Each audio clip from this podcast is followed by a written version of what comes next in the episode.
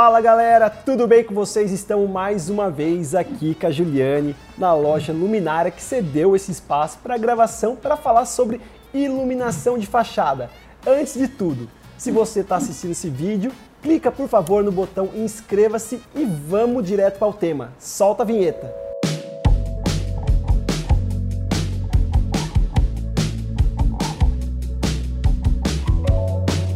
Ju, hoje o tema é sobre iluminação de fachada. Quantas vezes a gente foi lá na obra resolver parte da iluminação Milhares. que a gente né, desenvolveu no projeto e precisava ali do Exatamente. pós, da instalação.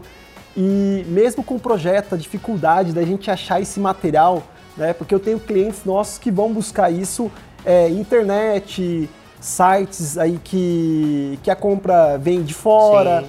E o que eu reparei, a maior dificuldade de tudo é a instalação. Exatamente. Eu quero que depois você conte um pouquinho pra gente como que funciona essa principal parte aí da instalação desses, dessas iluminações que já gravamos dos vídeos falando sobre perfil, spots, trilhos e agora como que a gente aplica isso na fachada. Sim.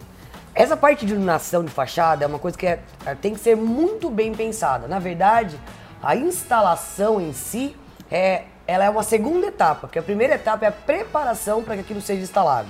Né? Como você mesmo disse, instalação, principalmente hoje, com o perfil está mega em alta, então tem que pensar sempre onde vai alojar a fonte, se o perfil de LED ele vai ser é, bem colocado de uma forma que com o decorrer do tempo não solte.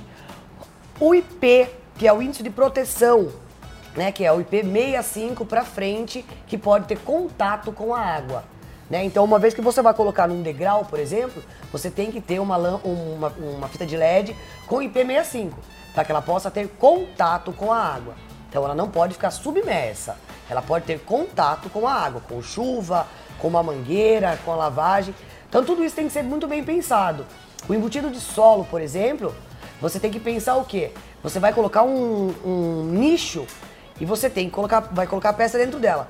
Porém, para que essa peça né, tenha essa garantia e qualidade técnica dela, ela tem que ter uma drenagem, tem que ter uma conversa antes da instalação com até não é nem com o eletricista, é lá com o empreiteiro, com o pedreiro, que vai fazer com que tudo isso aconteça. Então a instalação final, né, para valorização de uma fachada, tem todo um processo que vem antes. Então, quando você tem um projeto de arquitetura com a parte desenvolvida junto com interiores e os clientes vêm até você, eles já também vão falar sobre a fachada. Sim. que a luminária tem esse diferencial de fazer essa visita técnica, que algumas vezes a gente foi juntos né, Sim. nessa visita. Que é de extrema importância, na verdade, né? Quando o profissional nos envia o projeto, não é simplesmente pegar a planta e colocar um código, uma lâmpada ou outra. É entender a casa, ir até a casa. Muitos clientes chegam até a gente com uma casa já pronta. É como, por exemplo, uma casa que a pessoa comprou a casa pronta e vai fazer só o interiores. Eu tenho que preparar aquilo para acontecer. O estudo do solo é muito importante, né? Estudo da fachada, né? voltando ao piso. Porque para quebrar, não dá para simplesmente falar, vamos quebrar. E a drenagem? E a preparação? É, tem que pensar na importância para que aquilo tenha aquela garantia e, e não se use, né? A garantia é algo que você tem para não usar. Ma- Mas é impossível não lembrar é, um cliente nosso que eu lembro que você estava fazendo as visitas e do nada ele mudou a direção do forro de madeira. Sim. né? E imagina, é, a gente tá desde o começo com aquelas, é, aqueles perfis lineares de LED que antes só tinham embutido, depois quando era o de embutir, é, perdão, só tinha embutido quando era de sobrepor era muito grosso. Sim. E agora a gente tem totalmente fininho que não tem nenhum problema. Exatamente. Mas na época, quando mudou, e foi uma, uma coisa que tava para sair, o material foi um... E foi dessa visita. O cliente já tinha, era de outra cidade, fechou com a gente. E eu fui, antes de virar esse pedido, né? Transformar ele em um pedido, eu fui até a obra para conhecer a obra. Aí a hora que a gente chegou até a obra, a madeira tinha mudado. Então não dava para eu embutir aquilo, porque eu ia cortar literalmente a fachada inteira da casa. E se não tivesse feito essa visita antes, essa preparação antes, né, não ia dar certo. Aí o cliente espera, ia ser um desgosto lá na frente para ele, e que tem que ter, na verdade, essa visita para que isso não aconteça. Então, a hora que a gente chegou lá, acabou mudando para peça de sobrepor, porque não tinha outra opção. E aí deu, acabou dando certo, que já era o perfil mais fino. Que é o que como você disse. O perfil quando ele veio, que era o de sobrepor, ele era grosso. Então acabava tirando a beleza, a estética da casa. Mas hoje em dia tem ele fino, né? Uma espessura bem delicada. Espessura de um dedo, né? Exa dá um 1.7 mais ou 1.7. menos. E Nem você 2 centímetros. Exato. E você consegue fazer com que fique discreto. Então, principalmente numa fachada, você nem percebe que aquilo é de sobrepor. Por isso a importância de um projeto a ser seguido, né? Então, não mudar alguns elementos, porque isso pode impactar em outras questões, como por exemplo, lá no final mudou a direção do forro de madeira, teve que alterar a parte de iluminação. O que foi bacana? Aqui a Jula conseguiu resolver a parte estética da iluminação com uma tecnologia que a gente já tem hoje, que a gente passou aqui na Guedes Bissoli por muitas tecnologias de iluminação. O que, que é legal da diferenciação de uma fachada? A fachada, ela não é só a parte de laje, a parte dos revestimentos de paredes, mas também compete ao acesso dos carros, ao acesso do pedestre, o paisagismo na parte de plantas. Então toda essa composição de iluminação é uma, uma iluminação que ela precisa ser diferenciada na parte de proteção Sim. de intempéries. Sol, chuva, né? São, são materiais diferenciados. Para a gente dar várias dicas aqui para quem está assistindo esse vídeo, a gente iniciar como se a gente estivesse entrando na casa. Então, os degraus, as rampas, o paisagismo. O que, que hoje a gente está mais utilizando aí de iluminação?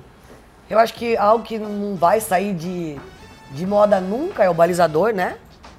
Que fica no, nos, que é, degra nos vai, degraus. Vai nos degraus no... e vai no. para iluminar rampas, pode ser também? Exatamente. Que o próprio nome já diz, ele não é uma iluminação, ele é um balizador. Ele vai balizar aquela passagem, aquele degrau, aquela entrada da casa. E hoje o perfil, que vem muito, né, na, no, na escada, que fica muito legal. Porém, tem que ressaltar sempre a importância do estudo antes para aquilo dar certo. Se ele não tiver uma cava para eu esconder aquilo, não tem como eu colocar depois, né? Então tem que ter um estudo. A importância também de você saber que, assim, o, o, o que ilumina são os lumens, não os vasos. Então tem muito cliente, já chegou cliente aqui, eu tive um caso recentemente de um cliente que queria uma fita de LED extremamente forte. Na hora o cliente mudou o projeto do arquiteto Perfeito. e ele colocou o mármore. O que aconteceu? Aquilo ficou estronda. Porque o mármore era liso, não era o mármore rústico. Não, ficou, ele brilhava, ficou feio. Na verdade, foi assim, Entendi. a estética da casa mudou totalmente. Então, assim, ele não me passou que aquilo ia mudar. Porque até então era um piso. Entendi. E ele não seguiu o projeto que eu tinha e que tinha sido conversado. O perfil de LED da iluminação do degrau é o mesmo também do teto? Sim, exatamente, é a mesma peça. O que vai mudar aí é o IP. O externo seria o IP65 e o interno IP20. Legal. Que é aquela capa que tem em volta, que é a proteção. Perfeito. Legal. É, você que está assistindo o vídeo, já investiu em iluminação no seu paisagismo, no seu jardim de entrada, na fachada, que não deu certo? Ou ficou muito bonito? Deixe um comentário para a gente saber aí um pouco mais como que está funcionando a questão de iluminação na fachada da casa de vocês. Para encerrar o nosso vídeo, uma última pergunta, que vai ser de fato o nosso chantilly. Fala para mim, iluminação de fachada, amarela ou branca? Amarela sempre, né? Para valorização da sua fachada, né? Para você valorizar cada detalhe, né? A, a reprodução da, das cores da sua fachada, sempre um amarelo.